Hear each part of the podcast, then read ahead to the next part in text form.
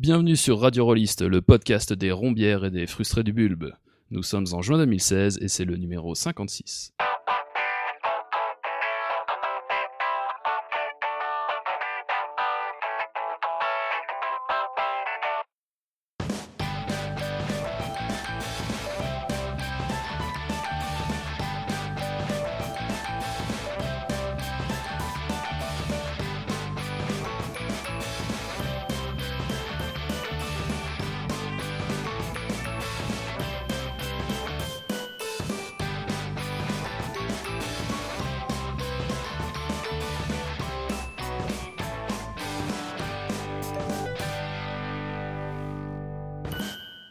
Soir, on va parler du livre Mener des parties de jeux de rôle avec Michael.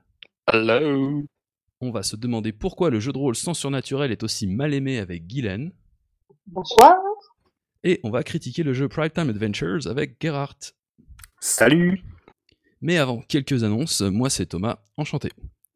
À tout seigneur, tout honneur, on commence par un énorme merci à Cobal, le taulier, le daron, notre maître à tous, qui a annoncé sa retraite il y a quelques semaines. Certes, homonyme du prince démon de l'humour noir, Cobal est surtout le créateur de Radio Rollist. Donc pour moi, ça a d'abord été un de ces lecteurs de suppléments innominés Stanis Magna Veritas, qui était venu mettre un kiwi dans le cercueil d'In Studio il y a... Oula On était jeunes, il était blond, il était beau, et avec son impair, il ressemblait à Christophe Lambert dans Highlander 1. Loin de moi l'idée d'imaginer qu'il deviendrait un jour le rédac-chef du podcast que vous êtes en train d'écouter. Mine de rien, si on est là ce soir et si vous êtes en train de vous divertir, voire d'apprendre des trucs en récurant votre baignoire, c'est pas qu'un peu grâce à lui. Donc maximum respect, spécial dédicace, salut l'artiste, toi-même tu sais. Comme il ne peut en rester qu'un, c'est Com qui va reprendre les commandes. Enfin, les commandes. Pour rester dans la continuité non interventionniste de son prédécesseur, c'est même pas lui qui présente ce soir à la loose. Un autre truc qui ne va pas changer, c'est la ligne éditoriale en matière de critique. De temps en temps, des éditeurs vivent assez mal le fait que les critiques de Radio Rollist ne se contentent pas de décrire gentiment des systèmes de jeu et de jolies illustrations en omettant tout avis qui pourrait, un temps soit peu, être critique, justement. Cobal avait même dû se fendre une page sur le site du podcast à l'époque pour expliquer un peu comment ça marchait. Plus récemment, euh, lors de l'épisode 55, Gerhardt a fait une critique extrêmement mesurée, argumentée et tout et tout, euh, de l'imagerie et des thèmes véhiculés par la campagne de financement participatif de 1%, le JDR de GameFoo, en pointant des aspects positifs et d'autres qui coinçaient quand même pas mal. Ça n'a pas plu à l'éditeur qui, outre un commentaire passablement énervé sur notre site nous expliquant qu'on vomissait bien au chaud derrière notre micro, nous a aussi qualifié de rombière et de frustré du bulbe sur sa page Facebook officielle. Bon, pas de quoi casser trois pattes à un biker, mais quand même une petite mise au point pour les, auditeurs, qu'ils soient éditeurs ou pas. Premièrement, l'équipe soutient totalement la critique de Gerhardt, on persiste et on signe. Deuxièmement, on va devoir ressortir les classiques, ambiance Beaumarchais et sa perruque poudrée, mais sans liberté de blâmer, il n'est point d'éloge flatteur. Ça veut dire que quand on kiffe, on le dit, et on dit pourquoi, et quand on kiffe pas, on le dit aussi, et on dit pourquoi aussi. Sinon, c'est du copier-coller de campagne de pub et le jeu de rôle mérite mieux que ça. Troisièmement, tout ça confirme qu'en matière de jeu de rôle, la place des auteurs, des éditeurs, des critiques, de la communication, du professionnalisme et du bénévolat mérite manifestement un peu plus de pédagogie et de discussion, donc on en reparlera ici ou ailleurs et en plus grand comité. En attendant, assez de blabla de ma part, entrons donc dans le vif du sujet et honneur à Gerhardt, tu avais une petite news pour nous, je crois. Oui, alors euh, je pense que nos auditeurs et auditrices euh, l'auront sûrement remarqué. Euh, Black Book Edition a sorti une vidéo qui inaugure euh, la chaîne YouTube Casus Belli. Et cette vidéo euh, a comme guestar Maxime Chatham, l'auteur bien connu, et il nous présente ce que c'est le jeu de rôle et ses. Moi, je trouve ça pas mal fait. On en a discuté pas mal euh, entre nous. Il y a des gens qui sont contents, des gens qui sont mécontents. On vous en reparlera sûrement, mais un peu plus tard, parce que comme on vous a dit qu'on faisait des émissions plus courtes, ben, on va essayer de, de s'y tenir. Euh, on a chronométré le temps de récurage moyen d'une baignoire, donc euh, il faut faire attention à cela. Euh, mais allez voir, vous trouverez euh, l'adresse URL de la vidéo dans les, sur le site de Radio Rollist.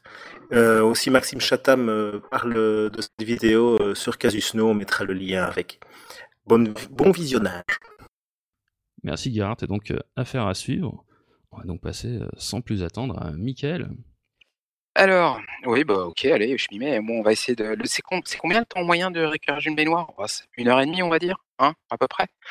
Euh, alors, je vais vous parler ce soir de Mener des parties de jeux de rôle, euh, qui est un ouvrage qui, qui a eu qui a donné lieu à une campagne de full lancement de crowdfunding par euh, Lapin Marteau et qui est le premier d'une série, une collection qui s'appelle Sortir de l'auberge et qui est, ma foi, une belle, belle chose. Alors, euh, on va commencer par la forme du bouquin. Donc, c'est un espèce de gros pavé de 400 pages euh, avec euh, aucune illustration, avec une maquette assez claire, avec gros avantages après chaque article des fiches de synthèse, de très nombreux renvois d'article en article pour pouvoir justement rebondir sur les choses, et surtout, dès le début, première page, je dirais, quasiment, euh, eh bien, vous avez une première polémique. En tout cas, ça a dû faire une polémique dans le milieu du forum. Euh, polémique que je comprends pas, parce que dans l'ouvrage, on ne parle pas de joueurs, mais de joueuses. Quand on voilà, on, utilise le féminin. Alors c'est vrai que ça doit euh, déranger pas mal de monde qui sont pas habitués à lire le féminin. Moi, je trouve que euh, polémique, je vois vraiment pas l'intérêt de la chose. Je trouve ça bien d'un petit peu sortir euh, de l'auberge en utilisant un terme féminin. on s'y fait au final assez rapidement, qu'on soit un vieux grognard ou, ou quelqu'un qui n'a pas d'a priori sur le sujet je trouve que c'est plutôt une bonne initiative et c'est bien justifié, c'est une très bonne chose. Voilà. Il y a du masculin, du meneur de jeu, mais il y a du féminin, de la. Voilà. Ça, c'est très bien. ça, c'est pour la forme. Euh, pour ce qui est du fond, euh, eh bien, cet ouvrage, ce, petit pavé de 400 pages, euh, qui doit être format, je pense, A5, ouais, à peu près ça, hein, il vous propose un large éventail de sujets. et ces sujets, le but du jeu, c'est de vous proposer toutes les compétences indispensables euh, du meneur du jeu. En fait, on les aborde euh, d'une façon ou d'une autre sous forme d'articles. Euh, donc il y a, si je ne m'abuse, 29 articles au total, répartis en quatre rubriques. la ligne éditoriale, elle est relativement claire. On prend de la hauteur sur les choses, on vous propose, on n'impose rien et on ne juge pas. Donc c'est assez agréable pourquoi? Parce que justement, on nous donne aucune leçon. On nous explique pas comment le jeu de rôle ça se mène, comment on doit décrire, comment on doit faire, qu'il faut impérativement faire de la narration partagée ou j'en passe et des meilleurs. Non, pas du tout. On aborde un certain nombre d'articles qui se disent assez rapidement et pourtant qui ont beaucoup de matière chacun à l'intérieur. Et ce qui est très très agréable, euh, bah, c'est qu'on soit vétéran ou euh, débutant, euh, je dirais qu'on trouve, on trouve des choses à, grignoter dedans. Si on est vétéran, même quand on pense maîtriser un sujet, et eh ben, en lisant l'article, on se rend compte que finalement, il y a des idées intéressantes qui nous permettent de rebondir ou des mises en perspective qu'on n'avait jamais faites. Et donc, en prenant de la hauteur, justement, on se dit Ah, mais ouais, tiens, je n'y avais pas pensé comme ça. Et du coup, bah, ça nous permet de, faire les choses, en tout cas de se poser des questions, et du coup, en se posant des questions, et eh bien, d'essayer à la table et de, d'expérimenter des choses nouvelles. C'est vraiment euh, en cela le, digne héritier euh, du manuel pratique du jeu de rôle qui avait été euh, publié par Cassius Belli en hors série sous la férule de, Pierre Rosenthal à l'époque. Mais je dirais que c'est vraiment la version 2.0 du, du, bestiau parce que le travail est, je dirais, beaucoup plus vaste et, et, vraiment, vraiment très, très, je trouve personnellement mieux fichu et c'est évidemment un avis et je le partage. Euh, voilà pour ce qui est euh, du fond euh, un petit peu rapidement. ce qui est intéressant dans ce type d'ouvrage, c'est que bah, comment on fait pour le lire? Eh bien, évidemment, contrairement à d'autres livres de jeux de rôle, on, lit, on le lit surtout pas dans l'ordre. Le but du jeu, c'est de, de, regarder un peu la liste des sujets, donc qui sont organisés en quatre parties. Vous avez quatre articles sur la préparation de la partie, vous avez sept articles sur le, les bases de l'animation de partie, 7 articles sur les techniques avancées et euh, 4 articles pour varier les plaisirs. Et eh ben euh, le plus le simple, c'est de regarder euh, la table des matières et de se dire ah bah tiens, je vais lire un sujet et puis après euh, peut-être que par les renvois, vous allez essayer d'un autre et ainsi de suite. moi, je serais tenté de dire que plus intéressant à faire, c'est de commencer par des articles sur des sujets où on pense qu'on est moins bon ou qu'on est carrément ignorant, avant de s'intéresser aux articles sur lesquels on pense qu'on est bon, euh, qu'on a les compétences, qu'on les maîtrise euh, de long en large en travers, parce que voilà, ça vous permettra à chaque fois de pouvoir avoir de la matière. Euh, donc sur les je vous ai dit combien sur les 20 voilà, je plus calculer sur les 22 articles. moi personnellement, il y en a 4 qui m'ont qui m'ont bien bien plu. Alors c'est sûr, comme vous avez 24 articles, et ben forcément comme il y a beaucoup d'articles, il y a une grande variété de sujets, vous aurez autant d'avis. Donc je vais vous donner mon avis. évidemment, j'imagine que les gens de la rédac ou les gens tout autour sur Internet, les poditrices et les poditeurs, n'ont pas forcément le, même avis. Moi, j'ai beaucoup aimé l'article sur les scènes spéciales, donc qui m'a permis d'aborder des scènes auxquelles j'avais pas forcément, pas forcément idée. Je m'étais pas jamais penché. Donc du coup, ça, en rassemblant ces scènes spéciales dans un seul et même article, et eh bien du coup, on se dit tiens, et si j'essayais à ma prochaine partie celle-là, ou si j'essayais telle autre. C'est quoi une, c'est quoi une scène spéciale? C'est une, cinématique de jeu vidéo ou une scène méga dure qu'on n'a jamais essayé bah, Non, ça, ça, ça va être par exemple gérer des scènes d'attente tu vois, quand tu es autour du feu, quand tu es avant quelque chose d'important. Et il donne à chaque fois en fait des différents types à gérer comment tu gères l'attente par le biais des, preuves, par le biais du côté émotionnel. Ça peut être aussi les, scènes de bataille, ça peut être les scènes de bivouac les scènes de cérémonie. Il y a tout un ensemble, ou même les courses-poursuites, tu vois. Et à chaque fois, il te donne des idées et il montre en fait des, possibilités. Et c'est vrai que par exemple, sur le bivouac, moi, je dois avouer que euh, bah, ça m'a permis un petit peu d'élargir les choses et j'ai décidé, quoi, ma prochaine partie, j'allais tester deux, trois petites choses que j'ai trouvées dedans. J'ai trouvé que c'était. Euh, L'article n'est pas ouais, il doit faire peut-être 10 pages, je pense, ou, 20, ou je sais plus combien de pages. Mais j'ai trouvé ça à chaque page, je me suis dit, ah ouais, tiens, ah ouais, tiens, ah ouais, tiens. Donc à chaque fois, l'axe, c'était de regarder sur un aspect émotionnel, esthétique ou informationnel ce qu'on peut faire. Et à chaque fois, bah, du coup, tu vois, ça peut être aussi les flashbacks et les flash par exemple. Donc des types de scènes qui sont un petit peu atypiques, tu vas pas, tu vois, un flashback ou un flash forward, tu veux pas en faire à toutes tes parties, mais ça te donne des, pistes pour pouvoir le mener bah, de façon intéressante. Donc non, j'ai trouvé, j'ai trouvé cet article vraiment bien fichu et ça m'a permis d'élargir un petit peu les pistes pour ma table. Après, il y a l'article sur adapter une œuvre. qui, est, qui est écrit par Isabelle Perrier, si ma mémoire est bonne.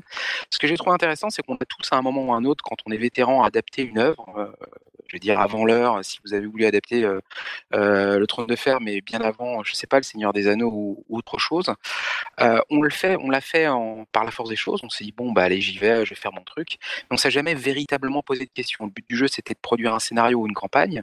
On n'avait pas de méthodologie particulière. Et ben là, ce que j'ai trouvé assez intéressant, c'est que justement dès le début, on pose les enjeux et on nous explique comment plus gérer selon le type d'œuvre, comment pouvoir aborder la chose ou même faire des croisements. Et bah, j'ai trouvé ça vraiment très très intéressant. Parce que jusqu'à maintenant, moi, quand je faisais une adaptation, je faisais ça de façon intuitive et, pas du tout de façon organisée. Et l'organisation qu'elle propose, bah, ma foi, je me suis dit, ah ouais, je me suis bien fait chier pour pas grand-chose en fait. Hein. J'aurais dû, si j'avais eu cette méthode, certainement que je m'en serais sorti beaucoup mieux. Et il y a certainement quelques campagnes que j'ai faites par le passé où je serais pas allé dans le mur, tout simplement parce que mon adaptation, elle était foireuse. Après, il y a un article sur, euh, qui est écrit Eric sur les donjons aléatoires. Alors, autant vous dire que les donjons aléatoires créés de façon totalement aléatoire, c'est pas franchement ma, ma cam. Et, euh, ben, en fait, en lisant l'article d'Eric, je me suis dit, bah tiens, ça m'a donné envie de m'y mettre. Alors, franchement, euh, on m'aurait amené à parier que je, j'arriverai à cette conclusion-là, je pense que j'aurais perdu beaucoup d'argent parce que jamais j'aurais imaginé pouvoir euh, m'y intéresser à la création de donjons aléatoires. Euh, mais alors là, franchement, euh, bah, ça, m'a, ça m'a donné envie, donc je pense qu'à à court terme, je vais m'y mettre. Et pour juste, ça t'a, ça t'a donné envie pour parce que la méthode a l'air fun pour créer le donjon ou parce que ça va faire des parties de jeux de rôle qui pourraient t'intéresser? Ben, En fait, pour moi, créer un donjon de façon aléatoire, je tu vois, je voyais pas. J'ai toujours été habitué à old school, à me créer mon donjon, mon propre donjon à l'avance, et, euh, et j'avais jamais envisagé la chose. Et puis je me suis dit, ouais, ça va être chiant, tu vas gérer des tables et tout. Après, tu vas pas retomber sur tes pattes, ça va être pas machin. Et puis, euh, quelques années où je me suis mis à, l'improvisation, euh, à faire des campagnes en totale improvisation, ben, je dois avouer que peut-être qu'il y a une petite graine qui, a commencé à pousser dans un coin de mon cerveau. Et quand j'ai lu ce, qu'il a fait, ben, je me suis dit, mais ouais, putain, en fait, ça peut grave le faire. Et, et voilà. Donc non, c'est vraiment pour le côté, il m'a vraiment donné envie. Et, et j'aurais vraiment pas parié dessous là-dessus. Voilà. Oui, c'est plutôt un bel exploit. Exactement, ouais. Je, j'ai beau connaître Eric, hein, cette espèce de, de, de, vieilles choses exilées. Mais là, franchement, voilà, il m'a épaté le petit père. Et le dernier article, pour prendre un sujet différent mais qui m'a bien plu, alors c'est un sujet que je maîtrise bien, qui est à savoir maîtriser en musique. Et bah, voilà, c'est un sujet que je pratique depuis très longtemps. et l'article de, de, Stéphane Trey, je dois avouer qu'il est fichtrement bien fait. Il est surtout absolument idéal pour quelqu'un qui n'a jamais qui a toujours envisagé de maîtriser en musique, mais qui a jamais osé s'y mettre. Il y a vraiment tout dedans. Euh, y compris des playlists, des playlists toutes faites. Et euh, c'est plein, plein de, très, très bonnes réflexions. Et euh, l'approche est vraiment, vraiment très, très bonne. Donc, c'est, si je me rappelle bien, ça doit être dans la rubrique Varier les plaisirs. Si je me trompe pas. et franchement, cet article, c'est juste une, une, vérité. Non, je vous dis une bêtise, c'est dans la technique avancée, excusez-moi. mais c'est une vraie petite mine d'or. Donc, si vous avez jamais envisagé de vous mettre à la musique, ou si vous êtes déjà, vous êtes mis à la musique, mais vous n'êtes pas forcément vraiment au point, euh, lisez cet article et même si vous êtes, vous pensez être vraiment une bête de la, maîtrise en musique, euh, ça vaut le coup aussi. En tout cas, euh, voilà, moi je pensais avoir une bonne maîtrise du sujet et j'ai trouvé des trucs intéressants dedans. Voilà un petit peu pour vous donner un éventail des choses.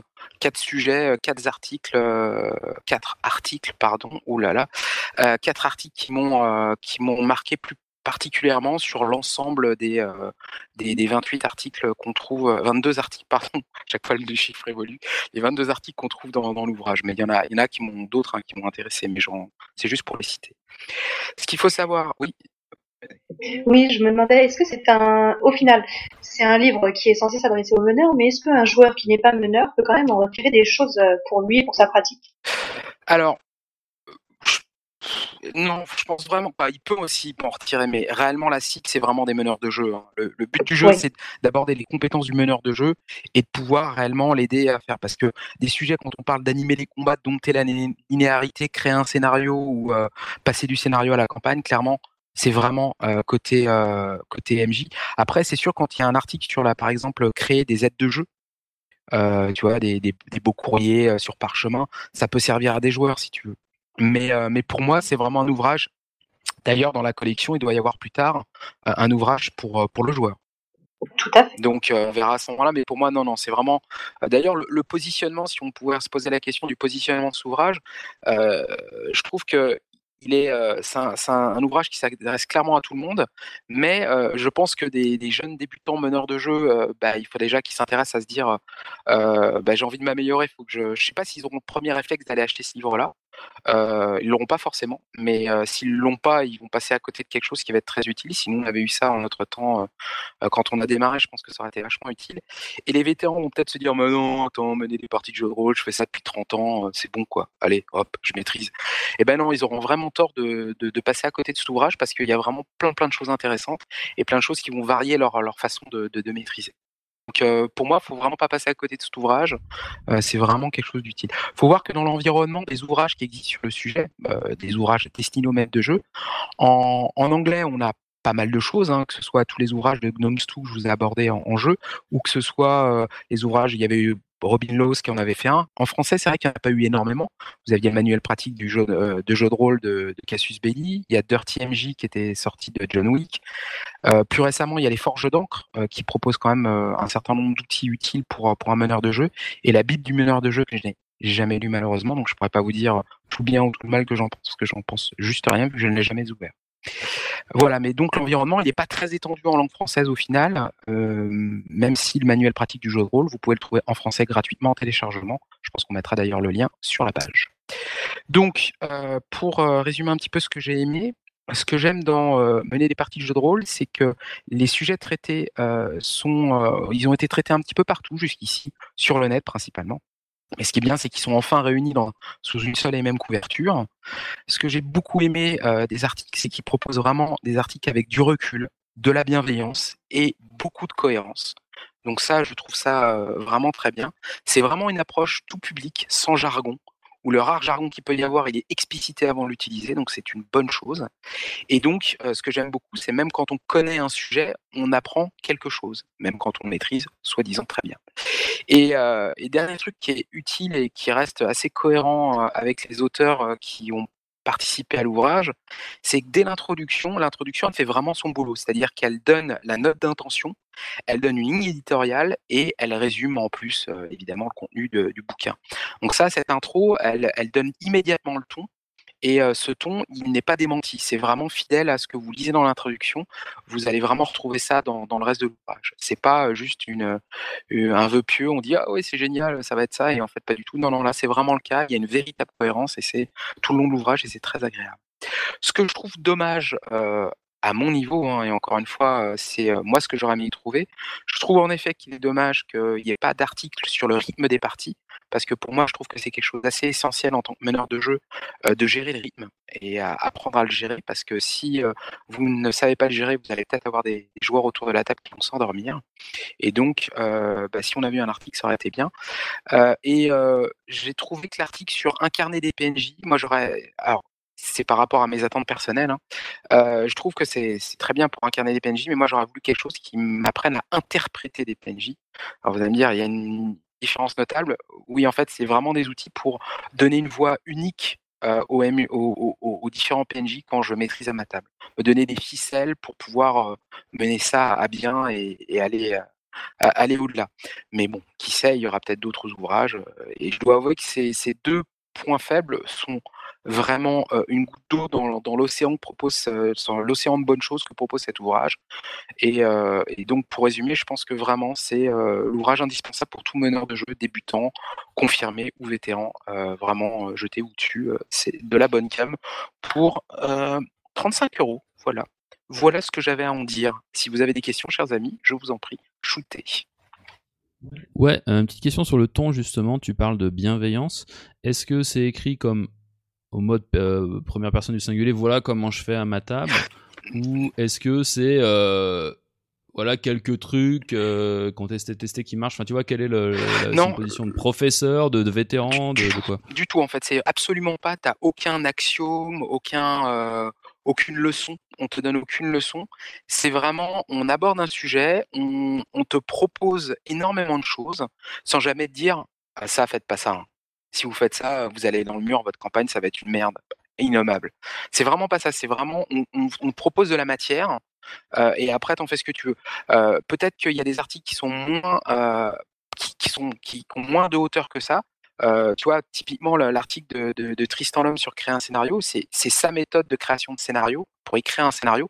Elle est très intéressante, franchement, elle est super bien détaillée. Mais si t'as pas, si, cette méthode, te, cette façon de faire correspond pas du tout avec ton approche, et eh ben là pour le coup c'est un des rares cas où tu vas dire ah bah non bah non ça m'intéresse pas parce que moi je fais pas du tout comme ça. Moi mes scénarios je les écris pas je les improvise ou je les fais en semi impro donc là c'est une méthode qui est peut-être un petit peu beaucoup trop structurée pour quelqu'un qui sera plutôt qui a envie d'être libre. Mais mais généralement de toute façon on ne dit jamais c'est comme ça qu'il faut faire et pas autrement à aucun moment j'ai lu un mot dans ce sens-là. Bah, en plus, l'une l'une des forces quand même de ces recueils et qui est aussi quelque chose que revendique l'éditeur, c'est que il peut y avoir des points de vue différents et contradictoires dans l'ouvrage de par les différents auteurs. Exactement, c'est vrai. C'est vrai que la, variété des sujets faite par une grande variété d'auteurs bah, fait qu'au final, c'est, ça regorge de richesse ce bouquin et c'est vraiment une bonne chose. Et puis après derrière, il y, a, la possibilité après d'aller creuser les sujets sur le net derrière. Mais bon, franchement, rien qu'avec ce qu'il y a sous la couverture, vous êtes armé pour pouvoir tenir des tables d'un peu tout type de table, je dirais. Bon, maintenant on peut le dire, Wenlock qui fait partie des auteurs, qui est membre de Radio Rollist, a grassement payé pour que tu fasses une critique dithyrambique. Oh bah et puis non mais ça de toute façon, je pense que oh, je m'attends à des, commentaires sur le sur le sur la page de Radio Rollist, sur le, la page Facebook de certains. Vous irez dire tout le mal que je passe. En plus, moi de toute façon, je suis payé clairement. Hein, on, on, me verse des chèques et puis c'est comme ça que je vis. Hein. Ma troisième porte, je l'ai payé comme ça. Hein. C'est Cédric Ferrand. D'ailleurs, je t'enverrai le lien. Je t'enverrai le lien pour le prochain recueil. Merci, ça rien intérêt. Mais je te rattrape, t'inquiète. Je, je, voilà. en, tout cas, voilà pour mener des parties du jeu de rôle. Euh, je, je rends l'antenne à Cognac j'ai, à moins que vous ayez d'autres questions. Merci, Mickaël. On va donc passer à Guylaine, qui, euh, outre euh, préparer sa richesse incommensurable suite à ses futures activités de corruption de Michael, a eu des, des angoisses existentielles, c'est ça? Tu, tu, es, tu, es, tu es en questionnement? Mais un petit peu, oui. Euh, ces derniers temps, oui, je me suis un peu posé des questions. Parce qu'en jeu de rôle, on a l'habitude de jouer des orques, des elfes, des cyborgs, des super-héros, des magiciennes, des surhommes et des surfemmes, des vampires et des sorcières. On joue aussi des gens normaux, mais qui vivent sur une autre planète, dans un autre monde, ou qui sont confrontés à l'extraordinaire, à l'incroyable, au merveilleux. En revanche, on joue rarement Monsieur et Madame Dupont dans leur vie de tous les jours. On joue rarement nos voisins du continent d'à côté en 2016, ou nos ancêtres du Xe, XVe ou XVIIe siècle. Le surnaturel semble s'immiscer assez systématiquement dans notre loisir, et moi c'est une affaire qui me turlupine. Alors je me suis posé la question, pourquoi le jeu de rôle sans surnaturel est-il aussi mal aimé alors tout d'abord, quelques indications de départ. Je vais parler ici uniquement des jeux grand public et des jeux qui ont une visibilité dans les médias rôlistes. Donc je ne parlerai pas des jeux de niche, des petits jeux euh, indés, etc. En l'occurrence, ce n'est pas l'angle d'attaque que je souhaite sur ce sujet. Je ne nie pas l'existence de ces jeux ou leur importance, juste, c'est pas ce que j'ai étudié. Et de même, je ne parlerai que du marché français. Alors par, sens surnaturel, j'exclus, enfin, j'entends donc les jeux de rôle qui n'incluent pas de fantasy, de fantastique, de science-fiction. Donc on cadre les jeux réalistes qui collent à notre monde, qu'ils soient contemporains ou historique et peu importe l'ère géographique. Et je tiens à le dire, je n'ai aucun préjugé négatif sur les jeux avec surnaturel. Hein. Au contraire, n'y voyez pas une critique de ma part, c'est simplement un petit état d'esprit. Non, non, c'est juste des jeunes on est bien d'accord. Alors, on avait dit qu'on ne disait pas à l'antenne, ça. Ah mince, excuse-moi, désolé. Voilà. Non, mais voilà, je, n'ai aucun préjugé négatif sur le surnaturel. C'est juste que, bon, bah, dans les faits, moi, j'aimerais bien en voir plus des jeux sans surnaturel. Parce que j'ai l'impression que le surnaturel, je le vois partout. Et j'aimerais bien aussi qu'on me propose autre chose. Alors, tout d'abord, je suis allée fouiller un petit peu Internet. J'ai étudié quelques chiffres pour aller voir la visibilité de ces jeux. Je suis allée voir sur le GROG, la grande encyclopédie rôliste, s'il est encore besoin de la présenter. Et je suis allée voir les jeux professionnels qui sont répertoriés sur le GROG. Sur un total, je suis allée voir dans la, dans la partie qui est faite par catégorie hein, sur un total de 1313 jeux répertoriés, hors inclassables et, et humoristiques, qui me semblait un peu compliqué à aborder, j'ai identifié deux catégories sans surnaturel, le contemporain, avec 56 jeux, qui est opposé d'ailleurs à contemporain fantastique, qui a trois fois plus de jeux, et l'historique, avec 50 jeux, qui s'oppose à l'historique fantastique, avec encore une fois trois fois plus de jeux. Toutes les autres catégories s'ancrent plus ou moins dans l'imaginaire, du cyberpunk, du medfan, du space op, etc. Je ne les présente pas. J'ai volontairement donc laissé de côté les catégories humoristiques inclassables. Bref, on se retrouve avec 106 jeux qui sont annoncés sans surnaturel sur un total de 1313. Faites le calcul, on n'est pas bien haut. Alors quand on va fouiller un peu dans ces rubriques, on trouve en effet des jeux sans fantastique. J'ai commencé par la catégorie historique, donc on a bel et bien des noms euh, bien reconnus euh, de, ces catégories, des Tenga, Tedeum, Miles Christi et compagnie. Mais on trouve aussi pas mal de jeux qui au final euh, sont un peu le cul entre deux chaises, des jeux à options, où on a une version sans surnaturel mais avec des options surnaturelles qu'on peut rajouter, ou même des jeux qui, de mon point de vue, devraient plutôt être dans l'historique fantastique, comme euh, Immortalis, le crépuscule des Celtes, où il y a de la magie, ou de nombreux autres exemples.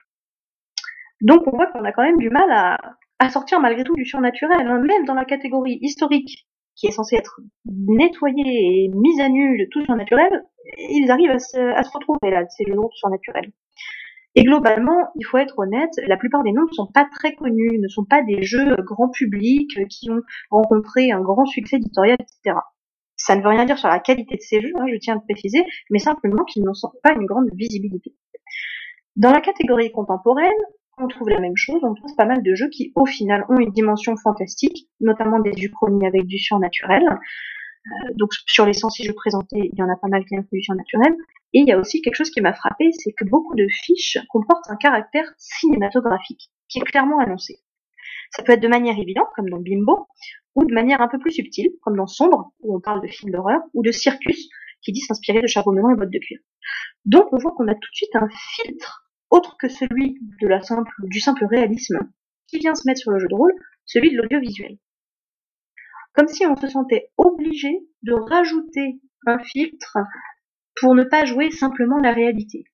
On rajoute le caractère audiovisuel, la, la construction du rythme et de l'intrigue selon des critères qui mettent un cadre, encore une fois, qui mettent un quatrième. On remarque d'ailleurs que ce filtre s'applique également aux jeux vidéo. Dans les jeux vidéo, il y a toujours une dimension très très audiovisuelle, même pour les jeux sportifs, comme me le faisait remarquer Wenlock. Donc voilà, au final, même sur le grog, on avait un ratio de, base assez faible avec 106 jeux sans surnaturel sur 1313, et même dans ces 106 jeux-là, il y en a peu qui répondent vraiment à nos critères. Et puis quand tu parles de, cinématographique, c'est jamais euh, Michael Haneke et autres euh, trucs d'arrêt d'essai. Euh, on parle plus de cinéma blockbuster, non? Oui, oui, c'est plus du cinéma blockbuster. Complètement, ça va être une sorte de grammaire en fait dans la narration qui va s'instaurer dans la partie. Après, en, termes de médias rôlistes, je suis allée regarder un petit peu les sommaires des derniers numéros de Cassius Belli pour voir ce qui était annoncé comme jeu. Alors j'ai regardé que les sommaires hein, qui sont sur la page web euh, de Cassius Belli, donc peut-être qu'il y a beaucoup plus de jeux sans surnaturel qui sont mentionnés dans les magazines, mais en moyenne, on a un jeu sans fantastique qui est mentionné dans le sommaire. Et souvent, il est mentionné dans la zone rétro, dans la catégorie du magazine zone rétro. Ça peut être avant Charlemagne, ça peut être aux armes citoyens ou trauma. C'est assez intéressant et assez révélateur sur la place que prennent ces jeux dans le paysage rôliste. Soit la zone rétro, ou alors des petits jeux type Détroit par exemple, euh, qui est euh, sorti assez récemment par Cédric Ferrand et dont nous avons parlé la dernière fois sur Radio Rollist. Donc voilà, on a quand même des jeux qui ont une visibilité et qui sont assimilés à une période bien particulière, une sorte de nostalgie rôliste ou je ne sais pas trop, mais un paysage en tout cas assez particulier. Je suis aussi allée voir la planète de financement participatif de Blackbook, pour voir que les projets en financement participatif qui étaient sans surnaturel. Euh, alors, je suis allée voir sur Black Book Edition tout simplement parce que c'est là c'est le plus facile d'avoir un point de vue euh, uniquement rôliste. Quand vous tapez jeu de rôle dans Ulule, vous tombez sur tous les projets de cinéma de la Terre. Donc, c'est assez compliqué de filtrer. Actuellement, chez Black Book Edition, sur 18 projets sans surnaturel, il y en a, sur 18 projets, pardon, il y en a un seul sans surnaturel, c'est 1%. Et encore, Jérémy Webb m'a dit dans l'oreillette qu'ils avaient un padlet qui permettait de rajouter un hack surnaturel. Vous voyez bien, la visibilité de ces jeux-là, elle est pas terrible. Alors la grande question que je me suis posée ensuite, c'est la suivante. Pourquoi est-ce qu'on ne voit pas ces jeux? Est-ce qu'ils n'existent pas? Ou est-ce qu'ils existent mais n'arrivent pas jusqu'aux étagères? Et s'ils n'existent pas, est-ce qu'ils sont même pas proposés aux éditeurs? Ou est-ce qu'ils sont rejetés à un stade de l'édition? Et pour ça, je suis allée embêter quelques éditeurs en leur posant des questions. Je suis notamment allée voir Sébastien Sellerin. Enfin, je suis allée voir, je suis allée voir, en fait, je ai renvoyé des mails. Je suis allée poser quelques questions à Sébastien Sellerin, éditeur chez les Douze Singes, et à Jérémy Rueff, éditeur chez les écuries d'Ogias. Et donc, je leur ai demandé, est-ce que ces jeux existent? Et arrivent-ils sur les étagères? Et pour Sébastien Sellerin, la réponse était claire. À la question, reçois-tu des manuscrits de jeux ne présentant aucun aspect surnaturel? Il m'a répondu, j'en ai reçu un seul. Il s'agissait du jeu qui a donné l'aventure d'Arsène Lupin. Il m'a précisé ensuite J'ai essayé plusieurs fois de lancer l'écriture d'une série de scénarios sans fantastique, sans succès. Les auteurs, pourtant parmi les plus chevronnés, redoutaient lire des lecteurs comme des joueurs. Alors je précise, lire c'est L apostrophe IRE, hein, c'est pas le verbe lire. Donc les, les, auteurs avaient, les auteurs avaient peur de se faire incendier, quoi. Tout à fait. Ils avaient peur de se faire incendier s'ils ne mettaient pas surnaturel sur leur jeu. C'est incroyable. Ah, hein. non, tu te dis, mais c'est pas possible. Et en plus, j'imagine que c'est un, dictat. Euh, on imagine, on s'imagine que les joueurs vont, donc on fait pas. Que les, les, les acheteurs vont, vont, nous incendier, on le fait pas. C'est hallucinant. Moi, je, je, vous avoue, cher auditeur, que ça m'a bien rabattu le caquet quand j'ai entendu ça. Je m'apprêtais déjà à batailler sur les questions de choix éditoriaux, etc. Et non, non, non, visiblement, ce seraient les auteurs eux-mêmes qui se censurent dans l'écriture qui ressentent un besoin de fantastique dans la création. Et Jérémy Rueff lui-même, du coup, à la même question, me répond Ce n'est pas forcément le plus courant, mais ça peut arriver. Et il poursuit et développe en m'expliquant En effet, par rapport aux grandes tendances, il est plus difficile de vendre un jeu sans surnaturel, d'une part à cause de l'intérêt du public, mais aussi d'autre part parce que pour être vraiment intéressant, un jeu de ce type doit avoir un parti pris assez fort, que ce soit dans son thème ou dans son propos. Quelque part, il est donc plus difficile de créer un jeu intéressant, ou qui intéressera le public, sans surnaturel. C'est un exercice que je salue, et en tant qu'éditeur, de fait, j'ai un a priori assez positif. Il précise qu'il lui est même déjà arrivé de suggérer d'enlever la composante surnaturelle d'un jeu à un auteur, je cite encore une fois, parce qu'il apparaît comme accessoire, voire artificiel, qu'il n'apporte rien ou même qu'il édulcore le propos. C'est parfois, souvent, parce que les auteurs ont peur que sans surnaturel, ça ne passe pas. Ils ont observé un peu le marché et pensent que pour que leur jeu marche, il faut qu'il y ait du surnaturel. Alors ils en mettent, mais il apparaît très vite à la lecture que c'est rajouté, sans conviction, et que finalement ça n'a pas grand chose à faire là. Dans ces cas-là, je n'ai aucun scrupule à le dire, et souvent l'auteur se voit rassuré parce que justement, il était du même avis, mais qu'il avait peur que son jeu ne soit pas accepté autrement. Alors, amis auteurs, amis auteurs et autrices qui nous écoutez, n'hésitez pas à me laisser vos retours sur cette question en commentaire. Vous sentez-vous obligé d'inclure du surnaturel dans vos créations? Et si oui, pourquoi? Parce qu'en réalité, la balle, elle est clairement du côté des auteurs. Euh, à ce niveau-là, parce que quand tu vois d'ailleurs qu'un jeu comme TDM pour un massacre, donc euh, bah, forcément c'est de l'historique, mais, c'est vrai que quand, quand tu ce que tu avais, euh, si tu te bases sur Miles Christie, TDM et mince, le troisième, qu'est-ce qu'on va te dire Tenga, voilà. Euh, on peut pas dire que euh, Tenga soit mal vendu, que TDM, je sais pas trop. Là, par contre, je serais pas. Euh, Miles Christie, c'était délicat, puis il n'y a pas eu énormément de suppléments. Donc là, c'était quand même. C'était un paysage C'était niche, quoi. Sur les croisades, c'était vraiment une ultra niche. Sur les guerres de religion, TDM, c'était délicat aussi, quand même. Hein. Quoi, chacun, chacun est sur des niches, d'ailleurs. Je suis bête. Je n'analyse rien, mais oui, oui, c'est tous des niches. Hein. Bah, Tenga un petit peu moins, le sujet du Japon médiéval c'est quand même un peu plus grand public, j'ai l'impression. Euh, justement, je vais y revenir sur la question du Japon médiéval.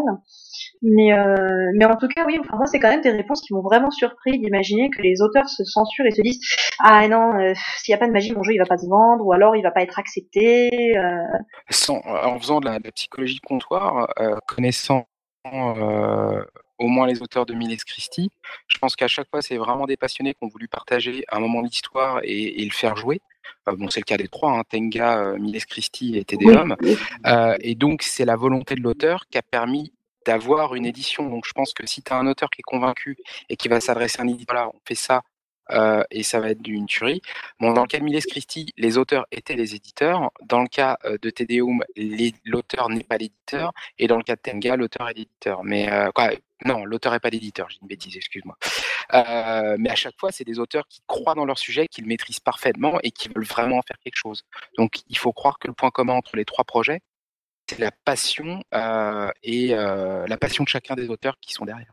Et puis petit bémol sur Miles Christie, il y a quand même les prodiges et l'option un peu euh, super Oui, c'est vrai. Qui apparaît, oui. Quoi. oui, mais visiblement c'est une option qui n'a apparu que dans des éditions plus tardives. Dans les suppléments? Ah, Je me rappelle pas. Ah, c'est trop loin pour moi.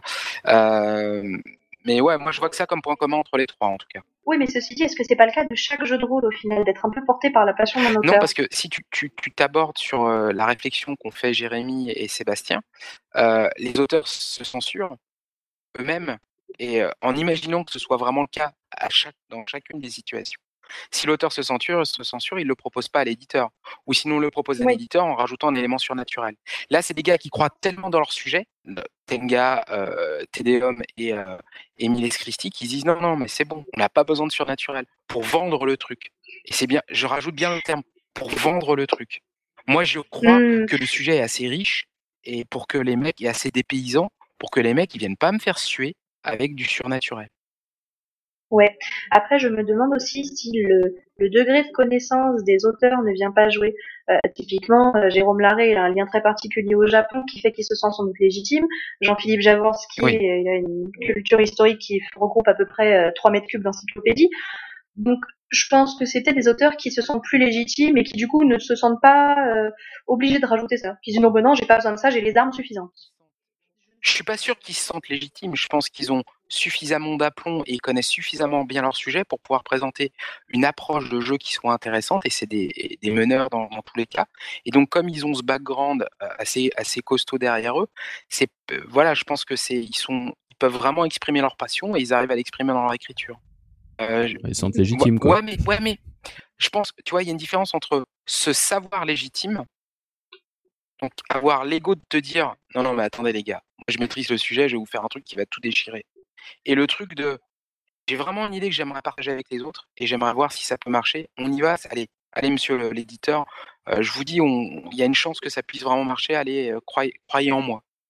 Alors moi, quand je te parle de se sentir légitime, je parle juste d'être à un degré où, sans te dire, allez c'est bon, je vais tout déchirer, euh, juste arriver à lutter contre ton syndrome de l'imposteur pour réussir à prendre un truc et à oser le proposer, tu vois.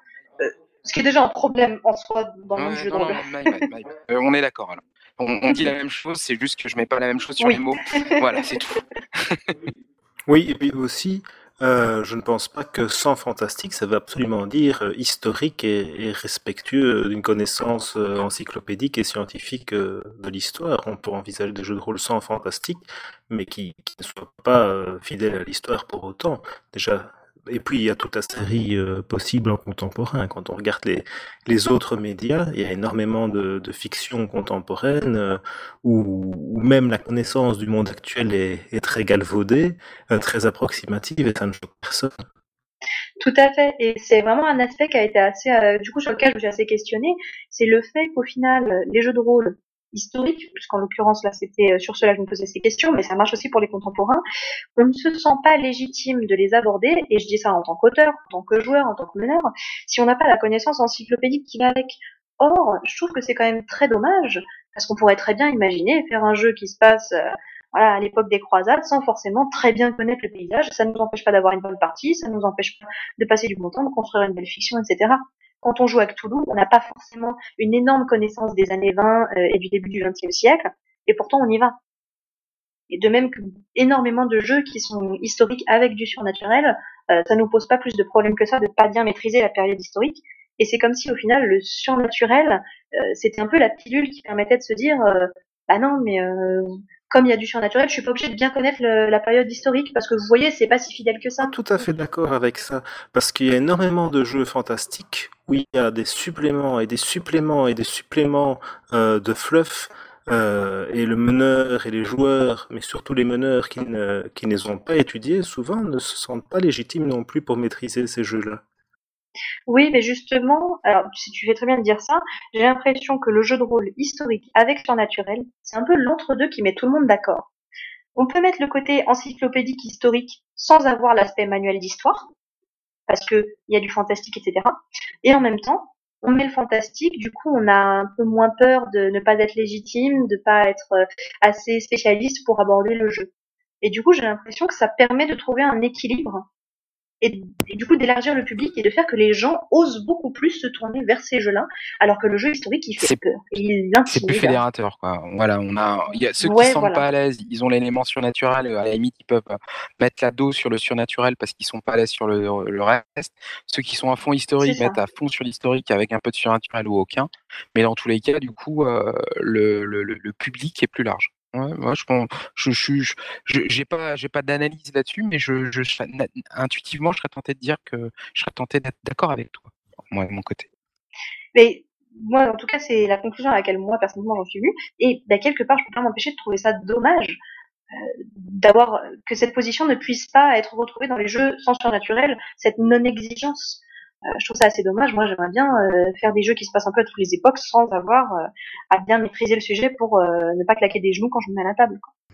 Bah, tu vois, hein, si tu prends un sujet comme le western, à part des jeux d'il y a bien longtemps, le seul véritable succès ça a été Deadlands, si je ne m'abuse, évidemment, on, abuse de, de, surnaturel au possible pour, pour faire passer la pilule western, alors que le western à lui tout seul mérite largement un, jeu et il y aurait matière à en faire un très très bon jeu. C'est dommage.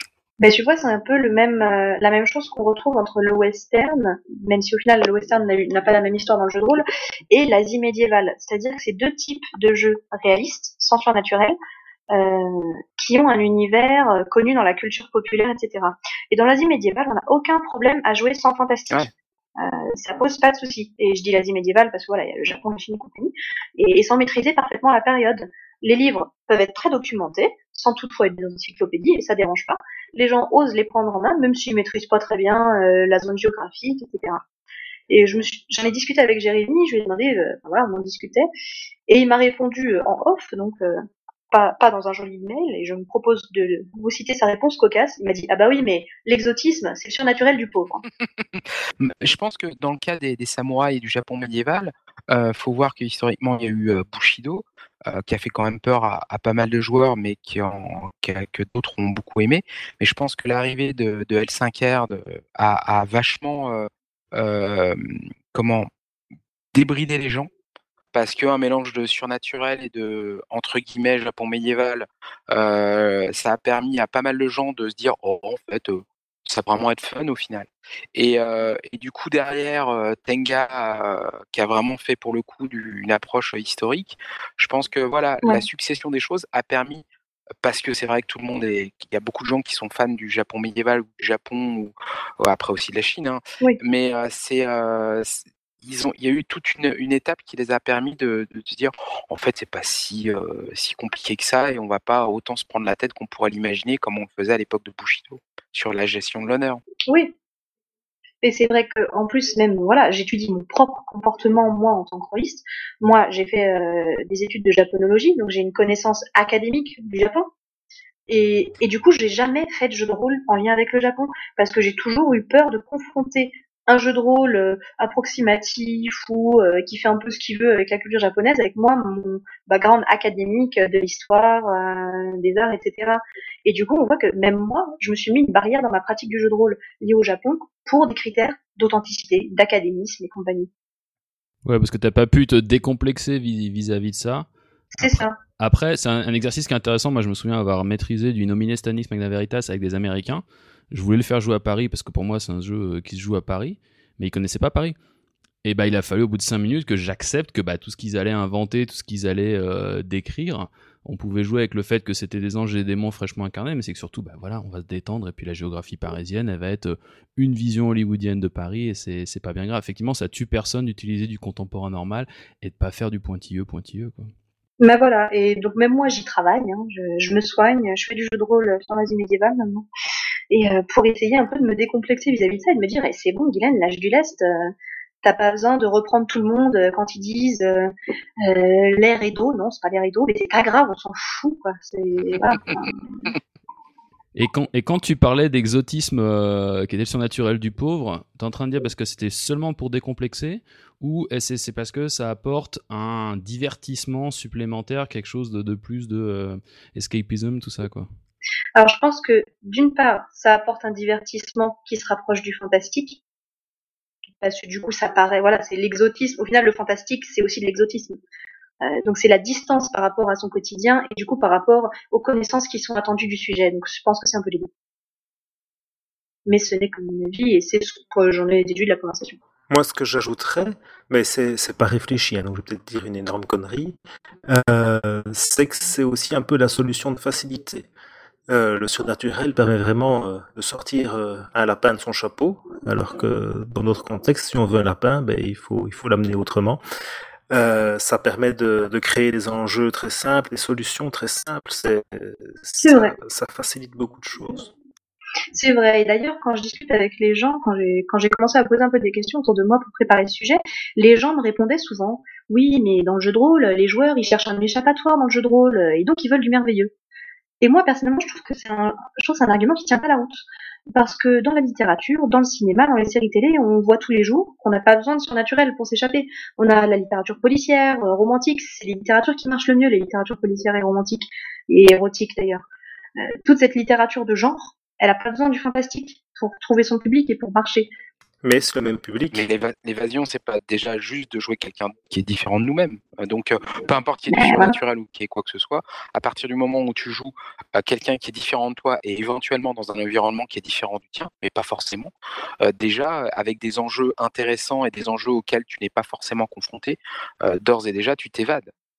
pour moi, voilà, je suis, quoi, que ce soit en lisant un bouquin de policier, en regardant une série euh, voilà, tu tu tu tu t'es capable de t'évader et il n'y a pas forcément du surnaturel. Donc euh, oui, pour moi, je vois pas la, nécessité du surnaturel.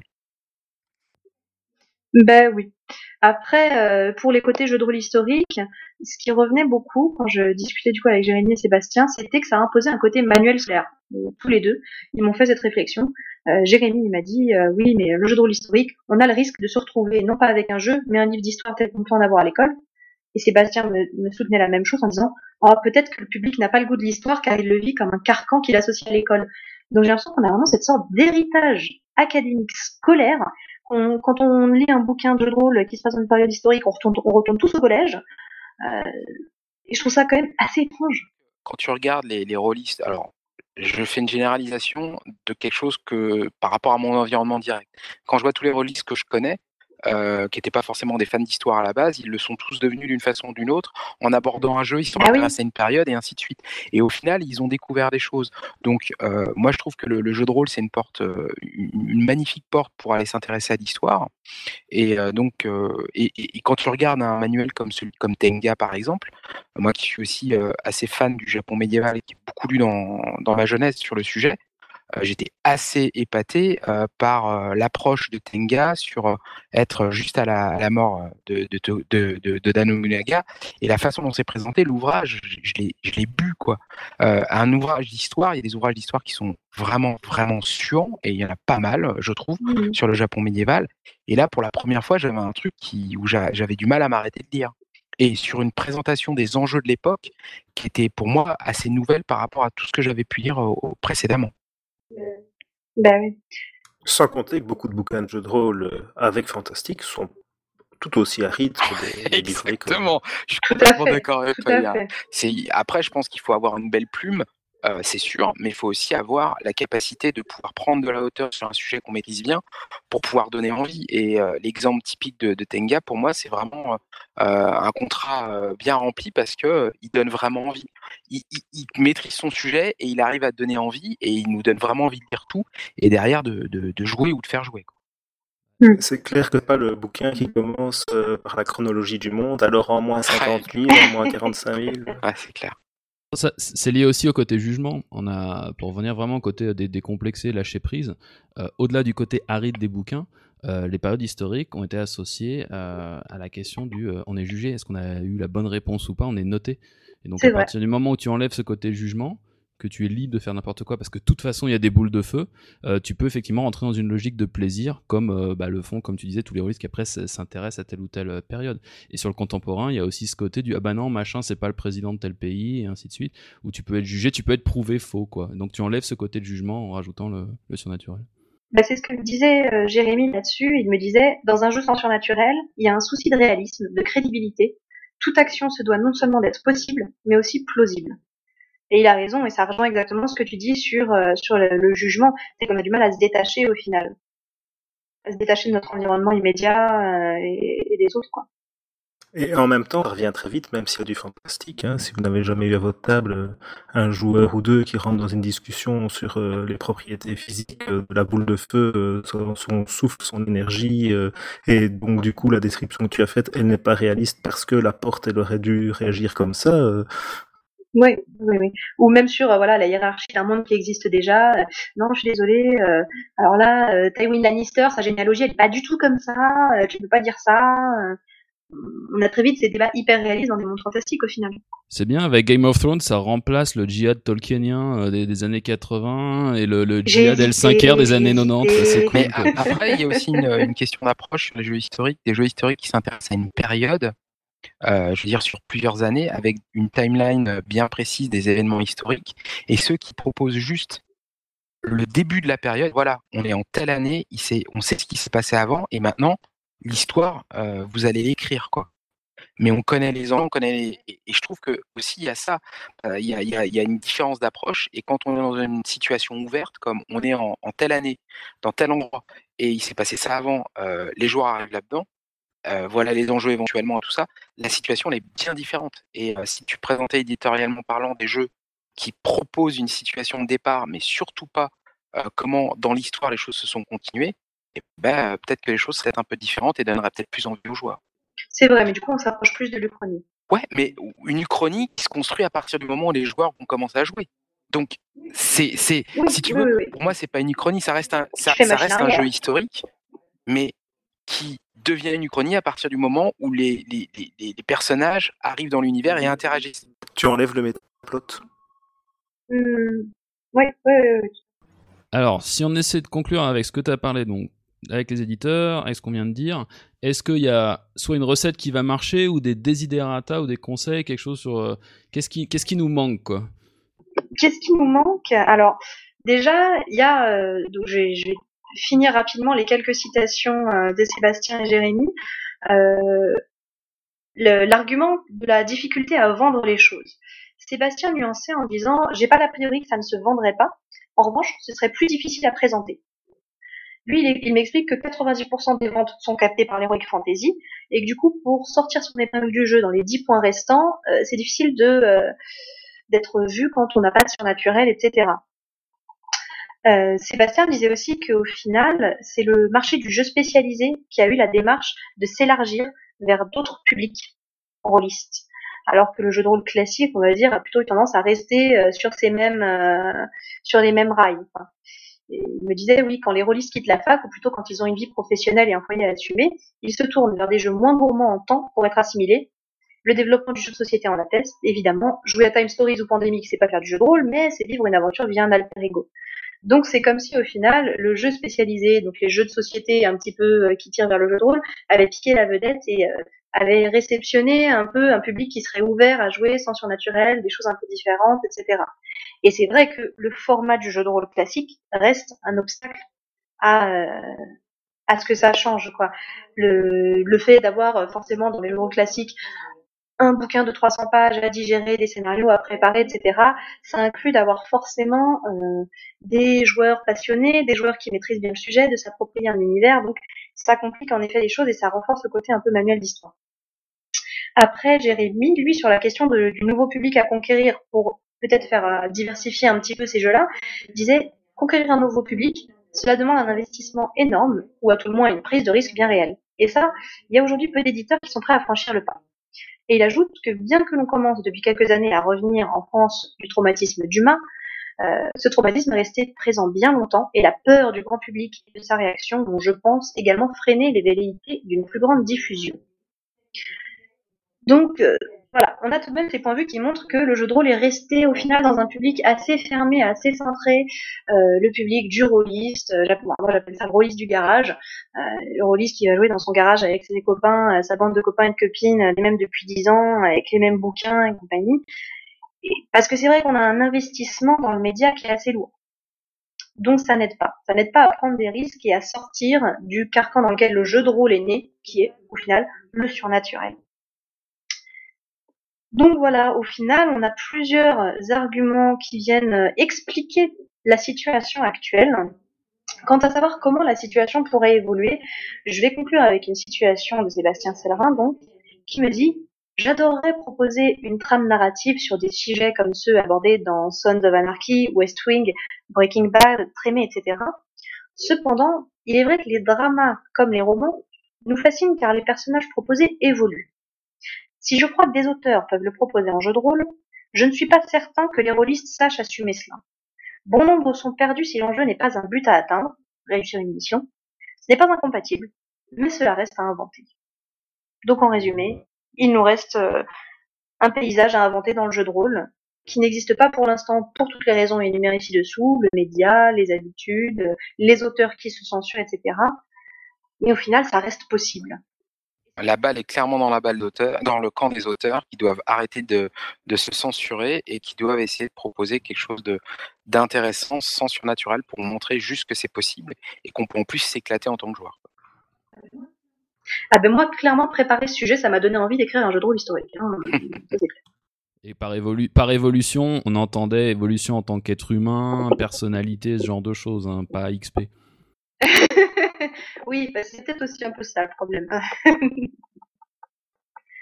Merci Guylaine, bah, super intéressant et gros gros respect pour le travail de statistique.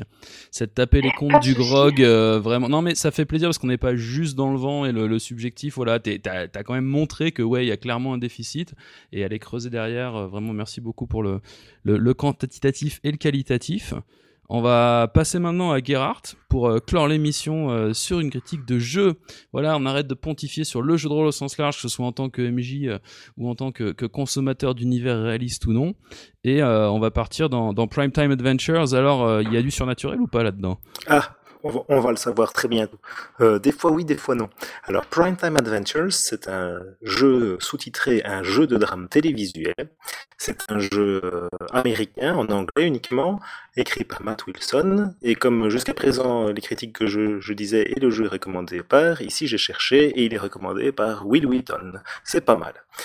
C'est un jeu qui m'a souvent intéressé, qui revient régulièrement dans ma petite tête de rôliste, mais pourtant je n'y ai jamais joué. C'est l'éternellement classé, c'est celui que je parviens pas à vendre à mes joueurs.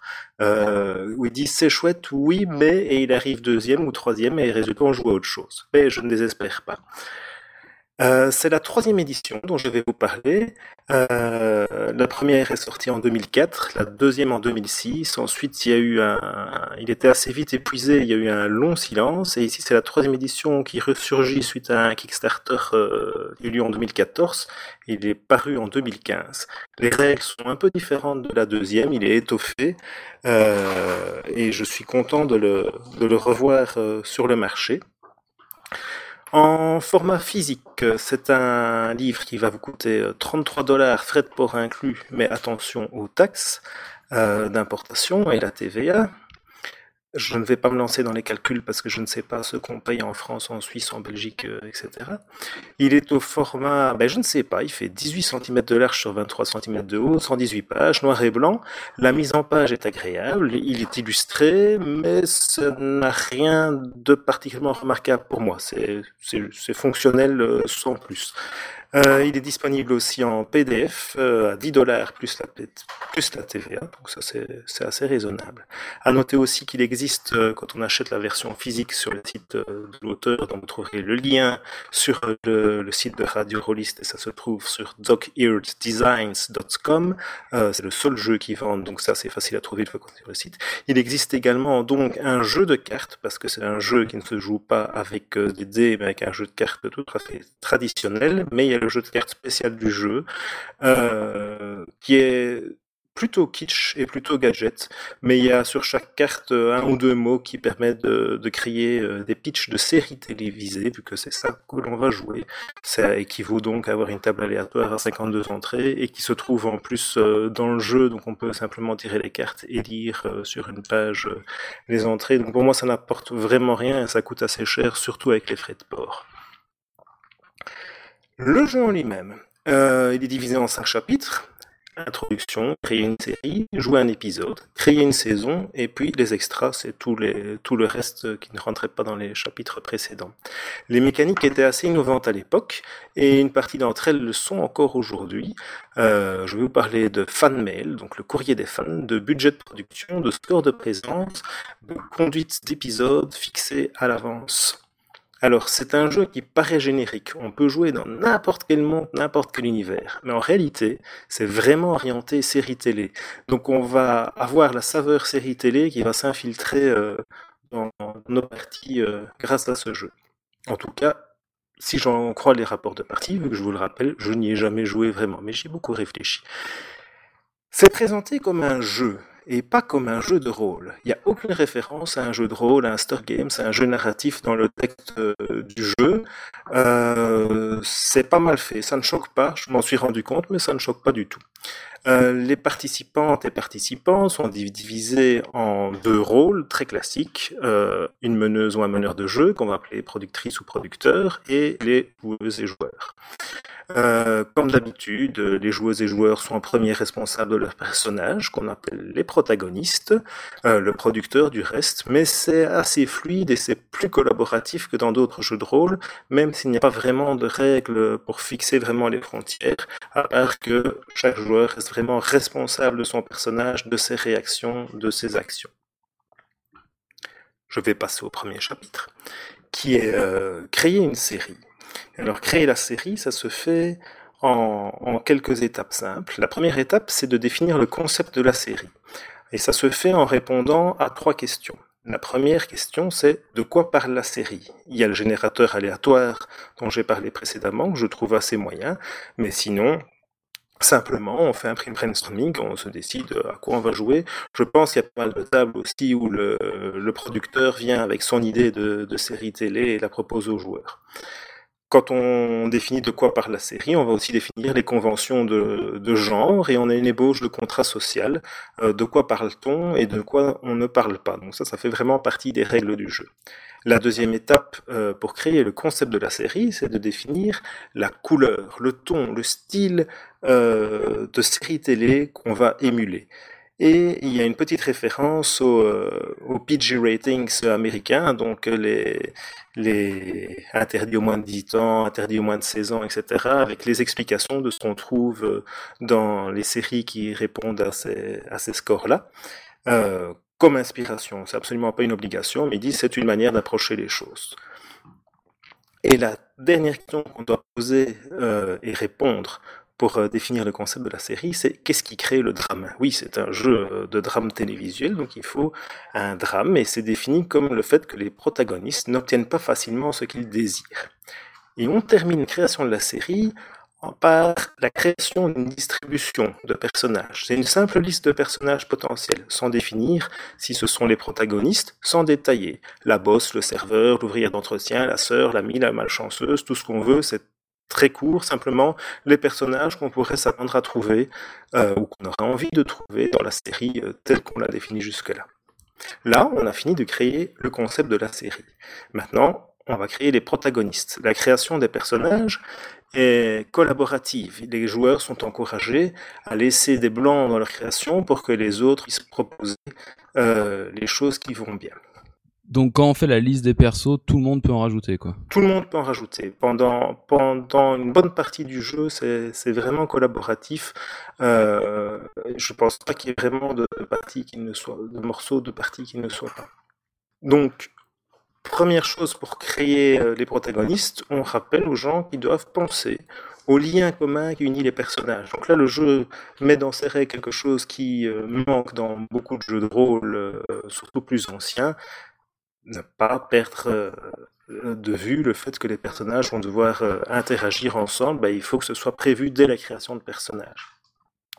La deuxième chose, classique, euh, penser à un concept de personnage, il propose un rôle, un adjectif, et puis de définir à grands traits en une ou deux phrases, et de laisser euh, aussi peu défini que cela pour que les autres puissent apporter leur touche et pour que le personnage puisse euh, se développer naturellement dans la série. La troisième chose qu'on va définir, c'est l'arc narratif du personnage. Euh, c'est l'ébauche de son histoire, ses enjeux, son évolution personnelle, mais c'est un petit peu moins ambitieux que ça en a l'air. C'est essentiellement un problème attribué au personnage qui va révéler comment il fonctionne, ce qu'il pense de lui-même et qui va justifier les mauvaises décisions qu'il pourrait prendre. Par exemple, il souffre de la culpabilité du survivant, du syndrome de l'imposteur, euh, il n'accepte pas le statut social trop bas de sa famille, des choses ainsi. Et ce problème justifie une impulsion qui est un mauvais comportement, on va dire, que le personnage, le protagoniste, va adopter euh, dans des moments de tension. Donc il va être euh, autodestructeur, alcoolique, euh, violent, il fera tout ce qu'il faut pour s'élever socialement, il sera cruel et manipulateur. On peut inventer beaucoup de choses. Et l'arc narratif mène à un score de présence. Alors ça, c'est vraiment une des innovations du jeu, enfin une des innovations plus remarquables, parce qu'il y en a d'autres qui sont un peu plus discrètes. On joue une série télé, donc on va avoir une saison avec un pilote et des épisodes. Et pour chaque épisode, on va fixer le score de présence de chaque protagoniste, c'est-à-dire son importance dans cet épisode-là. Le protagoniste qui a un score de 3, ça va être le rôle principal de l'épisode, et ça va être l'épisode phare de ce protagoniste. Un protagoniste ne peut avoir un score de 3 qu'une fois par saison. Avec un score de 2, il jouera un second rôle, et avec un score de 1, il jouera un figurant. Les saisons font 5 à 9 épisodes, et il y a une petite règle très simple qui dit combien de scores à 1, à 2 et à 3 on doit attribuer. Et ça se fait avant même de commencer vraiment à jouer dans le sens euh, jeu de rôle, on est toujours dans la création. On sait déjà que ce sera au quatrième, au cinquième, au septième épisode que notre personnage sera euh, le rôle principal et que dans tel et tel épisode, il sera simple figurant. Je pense que ça oriente très fort le jeu et ça permet vraiment de mettre les joueurs tantôt dans des rôles euh, de, de leader où ils vont orienter la partie et tantôt dans des rôles de support où ils vont euh, faire les cœurs pour aider celui qui est en avant à exprimer tout ce qu'il veut sur son personnage. Donc historiquement, c'est un des premiers jeux à avoir rentré ça dans le système et avoir dit clairement non, là tu vas rester en retrait, tu vas aider, ou là maintenant c'est ton tour. C'est-à-dire que c'est genre de choses, soit on avait une espèce de vue complètement égalitaire. Euh, soit ça se faisait par le, joueur le plus euh, charismatique ou grande gueule qui prenait le, dessus historiquement. Moi je trouve ça très très intéressant et c'est quelque chose que j'ai intégré à, ma pratique, ça m'arrive euh, pour une raison X ou Y de dire bah attention les gars, cette, cette, cette partie-ci c'est le la partie de tel personnage respectez-le, faites-lui de la place, mettez-le en danger, et ça fonctionne pas mal. Franchement, c'est et ici c'est vraiment prévu dès le départ sur toute la saison, ça permet aux joueurs euh, et euh, à la productrice euh, de, de, préparer les choses si nécessaire. Alors ça, c'est pour moi l'aspect innovant.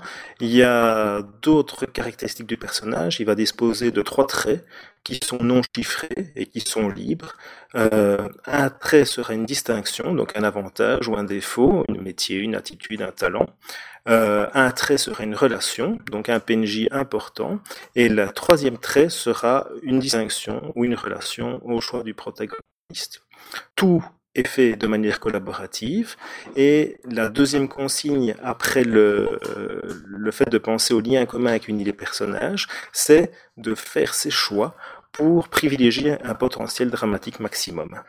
Il y a des options lors de la création, celle d'ajouter une némésis au personnage, qui peut être un personnage joueur ou non joueur, et le fait de prévoir des décors. Comme souvent dans les séries télévision, on a des décors qui reviennent euh, le café dans lequel les protagonistes se trouvent, euh, le bureau du directeur, euh, la salle de classe, on peut en inventer avant de commencer à jouer à ce moment-là pour nourrir la partie. Et voilà, on peut jouer un épisode. Le jeu prévoit 2 à 3 heures de jeu pour un épisode qui durerait une heure à la télévision. La première chose à faire, évidemment, c'est de vérifier les scores de présence pour connaître sa place. Euh, si vous avez un score de 3, c'est votre épisode phare. Tout le monde va braquer les projecteurs sur votre protagoniste. C'est le moment d'y aller, d'exprimer quelque chose sur votre personnage. Le jeu est structuré au tour par tour, ça aussi c'est assez innovant à l'époque et ça reste assez rare aujourd'hui. Ça me fait un peu penser à une Florenza pour ceux qui connaissent. Euh, il y a quatre euh, grands moments dans la partie. Tout d'abord, précédemment dans votre série, euh, chacun fait à tour de rôle un ou deux moments importants qui rappellent de ce qui s'est passé aux épisodes précédents. Évidemment, pour le pilote, c'est un petit peu différent. Euh, deuxième temps, le producteur lance un teaser qui va introduire euh, le, plot de l'intrigue de cet épisode-là, ou qui va remettre certaines choses en place. Troisième étape, qui est la plus longue, à tour de rôle, chaque joueur va incarner une scène de premier acte, puis de deuxième acte, puis de troisième acte, puis de quatrième acte. Donc c'est joueur 1, scène 1, joueur 2, scène de l'acte 1, joueur 3, scène de l'acte 1, et puis on fait acte 2 tous ensemble, et puis acte 3 et 4 tous ensemble. Et la quatrième étape, c'est la fin de l'épisode, c'est prochainement dans la série, où euh, les joueurs vont, euh, comme dans précédemment inventer quelques moments qui vont retrouver dans l'épisode suivant. Alors les quatre actes dont j'ai parlé, ils sont définis aussi. C'est essentiellement un problème de la productrice ou du producteur. Euh, c'est introduire les problèmes, introduire des complications, introduire plus de complications et résoudre l'épisode. Donc là on a la structure du jeu globalement, c'est ça qui doit durer 2 à 3 heures. Euh, et donc chaque joueur va jouer va introduire, va poser quatre scènes en jeu.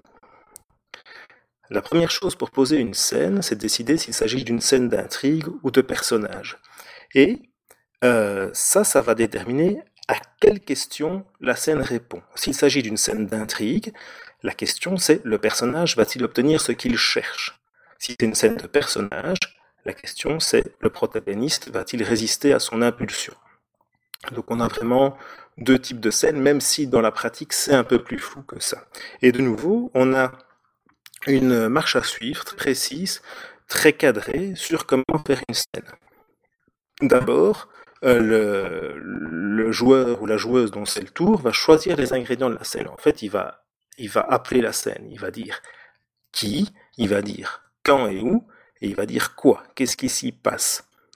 La deuxième étape, c'est animer la scène, c'est commencer à la jouer. Le producteur ou la productrice fait une introduction, les joueurs jouent. La troisième étape, et c'est en jouant, c'est construire la crise. Mettre la pression sur le ou les protagonistes, c'est aller vers le conflit. Il n'y a pas de scène sans conflit parce qu'il doit y avoir un conflit euh, qui va permettre de répondre à la question qui est posée dans la scène. Et quand on arrive au conflit, arrive la mécanique de résolution, on tire les cartes. Alors, on prend le paquet mélangé, tire les cartes le producteur, la joueuse ou le joueur dont c'est le tour, les autres protagonistes, ils sont présents et le désirent. Le producteur tire une carte, les protagonistes qui le doivent ou qui le veulent tirent un nombre de cartes égal à leur score de présence, plus ils peuvent parfois faire intervenir leurs traits. Euh, et on compare chaque joueur le, les qu'il a obtenus par rapport au producteur. Donc à ce stade-ci, le producteur ne tire jamais qu'une carte, les joueurs tirent quelque chose égal au score de présent. Et si vous avez plus de rouge que le, que le producteur, donc plus de cœur ou de carreau, euh, vous allez l'emporter sur le, sur le jeu. Si vous avez un plus haut score de la carte la plus haute, ça va être plus favorable ou défavorable. Et en fait, ce système permet d'avoir 4 degrés de réussite sur la question, c'est oui et, oui mais, non mais, non et. C'est un peu flou comme ça, mais il y a un diagramme qui est fort bien fait dans le livre qui explique euh, comment lire les cartes. Cinquième étape pour la scène, une fois qu'on a déterminé si euh, le protagoniste obtient ou pas ce qu'il cherche ou résiste ou non à son impulsion et comment, les joueurs décident collaborativement ce que signifie la résolution obtenue et jouent le reste de la scène c'est assez euh, spécifique. Alors, jusqu'à présent, le producteur tire une seule carte et c'est le moment de vous parler du fan mail et du début euh, du budget de production. Donc, au début de l'épisode, euh, le producteur ou la productrice calcule son budget de production. Grosso modo, il va avoir 20 à 25 jetons. Et on met sur la table, entre les joueuses et les joueurs, le bol de l'audience, avec autant de jetons que de protagonistes dedans. Au fur et à mesure du jeu, le producteur dépense son budget pour tirer des cartes complémentaires lors des conflits, c'est-à-dire qu'il rend les choses plus difficiles. Et le budget qu'il dépense, il le pose dans le bol de l'audience. Du bol de l'audience, à tout moment, chaque joueur peut prendre un jeton dans le bol et le donner à un autre joueur pour montrer son appréciation de ce qu'il fait. C'est le fan mail, le courrier des fans. C'est une manière de dire ça, ça m'a bien plu, j'en veux plus dans ce style-là. Et bien entendu, les joueurs et les joueuses peuvent après dépenser leur fan mail pour avoir certains avantages, eux aussi améliorer leurs chances de réussite d'un conflit en ajoutant des cartes, influencer un conflit alors que son protagoniste n'est pas là, ou permettre à son protagoniste d'arriver sur une scène où il n'était pas prévu au départ. Une grosse partie d'une fan mail retourne dans le budget du producteur complètement. Et quand le budget du producteur s'épuise, c'est qu'il est vraiment temps de clôturer l'épisode. J'en ai fait le, tour des mécaniques principales du jeu. Il y a encore euh, dans la partie extra euh, pas mal de choses qui sont intéressantes mais qui ne sont pas fondamentales. Je vais donner un peu un avis maintenant sur tout ça. C'est trop abstrait et trop peu détaillé. Il y a beaucoup de consignes sur les objectifs à atteindre, comme créer pour maximiser le potentiel dynamique, décider ensemble et jouer le, mais trop peu sur comment faire. Je pense vraiment que pour y jouer, il faut connaître ce type de jeu. À l'époque de la deuxième édition, en 2006, qui avait été rapidement épuisée, il y avait beaucoup de demandes d'aide, de comment jouer efficacement, et beaucoup de réponses dans les forums, euh, notamment Story Games ou euh, La Forge. Rarement de l'auteur, qui est assez discret. Et j'espérais franchement que ce genre d'éléments serait intégré à la troisième édition. Euh, c'était d'ailleurs un peu ce qui était annoncé sur le Kickstarter. Je suis un peu déçu, il n'y en a pas assez. Pour un jeu qui se présente comme un jeu, pas un jeu narratif, pas un jeu de rôle, mais vraiment comme un jeu, et donc qui quelque part dit euh, ben, qu'il est pour tout le monde, ben, je suis pas convaincu. Je pense qu'il faut quand même un peu de bouteille pour arriver à en tirer quelque chose et un peu de bouteille dans les jeux narratifs. Parce que simplement dire débrouillez-vous, décidez ce qui se passe et jouez-le, c'est vraiment léger. Ceci dit, le manque de conseils n'empêche pas qu'il y ait des choses intéressantes pour tous dans le système. Euh, je trouve que le, principalement les scores de présence et le fan mail sont très intéressants. Les scores de présence, j'ai pu les utiliser euh, avec profit dans mes propres parties. Euh, le fan mail, par contre, j'ai vu pas mal de jeux qui essaient de s'en inspirer et qui se cassaient la gueule. Donc c'est plus subtil que ça en a l'air dans le fonctionnement. Qui se cassait la gueule ou ça n'apportait rien aussi. Et globalement, ce qui est intéressant dans tout ce que tu me décris, c'est c'est vrai qu'on a plus l'impression d'un système de, jeu de rôle qu'on pourrait appliquer à d'autres univers, pas forcément des séries télé, euh, à un nouveau contrat social, à des nouvelles manières d'écrire des, histoires, plus qu'un jeu de rôle au sens euh, classique du terme. Tout à fait. D'ailleurs, il n'y a, y a aucun, aucun univers, aucun fluff. Il y a quelques exemples de séries euh, qui émaillent les exemples de règles ou qui, euh, qui sont là comme référence. Ah bah, si vous voulez tout, jouer tout de suite, prenez cet exemple de série télé et ses personnages, allez-y. Euh, personnellement, il ne me passionne pas, mais le système en lui-même est, est, vraiment intéressant et c'est le, le, système au tour par tour euh, m'a très longtemps euh, fait douter en lui-même, euh, mais depuis que j'ai joué Influenza, je suis convaincu. Donc, je pense qu'il y, qu y, a vraiment du bon dans le jeu-ci, mais il, il, demande soit plus de conseils, soit des joueurs aguerris. Question, juste excuse-moi. La deuxième édition, elle faisait 48 pages. Celle-là, elle est beaucoup plus développée. C'est plus volumineux ou c'est pas le cas? C'est plus volumineux. Il y a plus d'exemples, plus d'illustrations. Je pense qu'il n'y en a quasiment pas dans la deuxième, de, de mon souvenir. Parce que il n'y en a quasiment pas, ouais. Il doit y avoir 4 ou 5 illus. Euh, la mise en page est un petit peu plus aérée, de mémoire, hein, toujours. Euh, il y a quand même plus de conseils que dans la deuxième édition, oui, mais ça, pour moi, ça reste insuffisant. Franchement, euh, il y, a, y a beaucoup de trucs qui, où il faudrait au moins des conseils, si pas une procédure euh, pour régler les choses. Alors, à noter aussi, il y a quelques coquilles. Euh, donc, euh, le, le Kickstarter euh, avait permis d'engager un, un, éditeur au sens américain du terme, qui est Ryan McLean, que j'apprécie beaucoup et qui en général je trouve fait de l'excellent travail.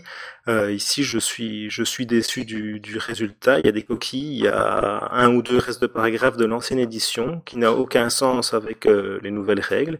Donc, euh, dans l'ancienne édition, on m'a montré les cartes, il y avait un joueur qui remportait le, droit de narrer ce qui se passait. Donc les cartes déterminaient si c'était réussi ou pas et qui, euh, qui racontait la scène.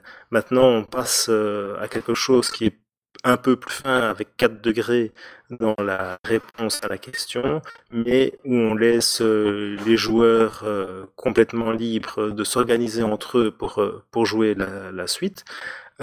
Quand on a un paragraphe qui tout d'un coup parle de celui qui remporte le droit de narration, bah, ça fait un peu tâche et ça montre que ça a été un peu précipité. Or, pourtant, le jeu au moment du Kickstarter est annoncé comme entièrement rédigé et il a quand même fallu un an pour qu'il sorte. C'est décevant. Le jeu, pour moi, reste intéressant. Je garde le désir et l'espoir de jouer euh, une ou deux saisons un jour. Ça a ma pratique. 10 dollars pour le PDF, c'est pas cher, mais je n'irai certainement pas plus loin, euh, à moins que la lecture vous ne deveniez super fan. Bah, tout là, maintenant, la manière dont tu l'as décrit, en fait, on a eu assez de détails qu'on a bien envie de cannibaliser, mais pas forcément envie d'acheter le truc, effectivement moi j'avais lu en deuxième édition à l'époque, euh, qui, est sorti en novembre 2005, et c'est vrai que euh, j'ai trouvé ça très inspirant à l'époque, mais ça m'avait pas donné euh, particulièrement l'envie de le faire jouer. J'avais, j'ai plutôt pompé des trucs, des, techniques dedans. Là, ce que tu annonces de la troisième édition, clairement, ça me donne pas envie de, sauter le pas et de prendre la troisième édition parce que bah, je pense que pour celui qui a la deuxième édition et qui a un peu d'habitude de, des jeux narratifs, il y a presque aucun avantage à la troisième. Le système de jeu est un petit peu différent, mais pas fondamentalement, à part cette histoire de, droit de narration.